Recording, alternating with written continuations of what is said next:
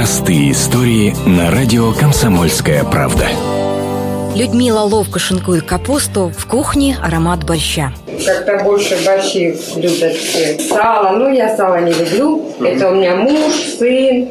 Людмила Тарасенко с девятилетней дочерью на Ставрополе приехала из Луганской области, города Вахрушево-2. Муж перевез их через границу и снова уехал воевать. Женщину и девочку приютила семья Татарковых из города Михайловска. Хозяин Валерий с женой и сыном, не сговариваясь, решили, что надо помогать. Она мне предложила, говорит, может возьмем, говорит, да я сам давно уже думал. Мы позвонили в «Комсомольскую правду», а это через нашу администрацию жена ну, позвонила, и ей говорят, вот есть люди, и вот они живут у нас. Людмила Тарасенко и ее дочь Свету поселили на втором этаже. Здесь, на просторной мансарде, есть большая кровать, стол, телевизор, кондиционер. Из вещей только самое необходимое – то, что успели взять с собой, когда уезжали. Нужны деньги, нужны средства гигиены, полюс или как он медицинский. Надо все это, чтобы было. Пообещали, что школу устроят там, работа где-то, как-то что-то так вот.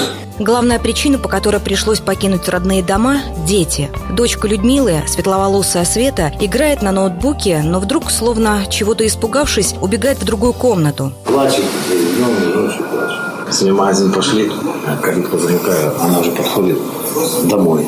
Слово «домой» сказала, мне уже, знаешь, как понравилось, что она уже это считает домом. Сама же Людмила признается, что как бы ей ни было тяжело, нужно держаться. Страшно за детей. Тоже, кажется, вот мы начали жить, нам надо как-то их поднимать. Пришли добрые люди к нам, это дали адрес в объявлении в газету, и мы воспользовались. Людмила Ходорева, Евгений Трусов, радио «Комсомольская правда», Ставрополь. Простые истории на радио «Комсомольская правда».